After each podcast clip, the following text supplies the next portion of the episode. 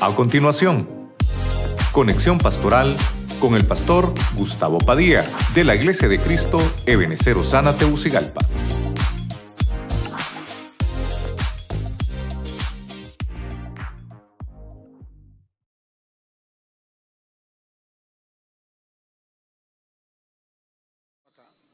El tema le puse variaciones de la mente.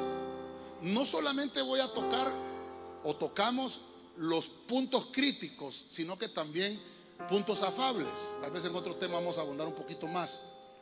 En el punto uno vimos que Pablo señala la mente carnal, es una mente natural, es una mente que está en nuestra naturaleza humana. El medicamento para que esa mente vaya bien dirigida es acercarse a Dios. En el punto eh, número dos vimos eh, otra variación que puedan haber en las mentes. Es la mente vanidosa.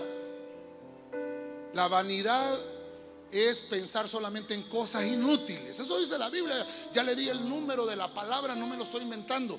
Pero sí le puedo decir que hay un camino a seguir. El camino a seguir para cualquier cosa que queramos hacer está en la Biblia le dijeron a Moisés, hazlo conforme al modelo que se te mostró. Para todo lo que vayamos a hacer, lo vamos a encontrar en la Biblia. El camino a seguir está ahí. En el punto número 3 vimos otra mente llamada mente perversa. El pensamiento es desviado de estas personas perversas. Eh, nunca van a, hermano, perdóneme, el final de esta gente con este tipo de mente no va a ser bueno. Por eso es que la corrección se la pongo acá, es la verdad. La verdad, la mentira va a provocar mentes perversas. La mentira, hermano, desviará a la gente del verdadero camino. Debemos de buscar la verdad, a que haya verdad siempre en nuestros labios. Número cuatro, vimos en el punto número cuatro, terrible, la mente reprobada. Fíjese que Pablo, obviamente le escribía a, a esta iglesia en Roma, y muchas de las cosas que encontramos ahí es que estos rechazaron la corrección. Cuando nosotros venimos a la iglesia es porque reconocemos que tenemos faltas, reconocemos que necesitamos corregir cosas. Entonces aceptemos la voluntad divina, esa voluntad de Dios que nos va a permitir que esta mente reprobada pase a un estado de recuperación. Porque sí hay, hay medicina para una mente. Y hay una mente, que es el punto número 5, que es una mente que ya llegó a un estado de corrupción. Es una mente corrupta. Es aquel que trata de imitar la verdad. Eh, hermano, en el mundo espiritual, el que imita está corrupto. Así de sencillo. Eso lo dice la Biblia. El que en realidad es original, el que hace las cosas porque el Espíritu le muestra, este, este es nacido de nuevo. Pero mire qué importante que también, incluso para el corrupto, hay salida.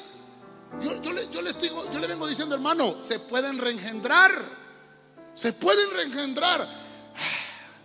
Y por eso les, recomiendo el mensaje de los reengendrados. Ahí, ahí tenemos toda una vasta eh, explicación de esto. En el punto número 6, nuestro Señor Jesucristo nos enseña que después de resucitado buscó a los discípulos, incluso los ministró y lo primero que ministró fue su mente y les abrió la mente esto se le llama una mente entendida para que pudieran mejorar su intelecto y poder tener una, una acepción del Espíritu, un fruto del Espíritu que se llama el discernimiento, que es un don, es un regalo del Señor. Y obviamente una vez teniendo este tipo de administración, podemos ver este punto 7, hermoso. Cuando dice, en la mente con sabiduría, en una mente sabia, ah, son aquellos que tienen una fuente distinta, una fuente celestial.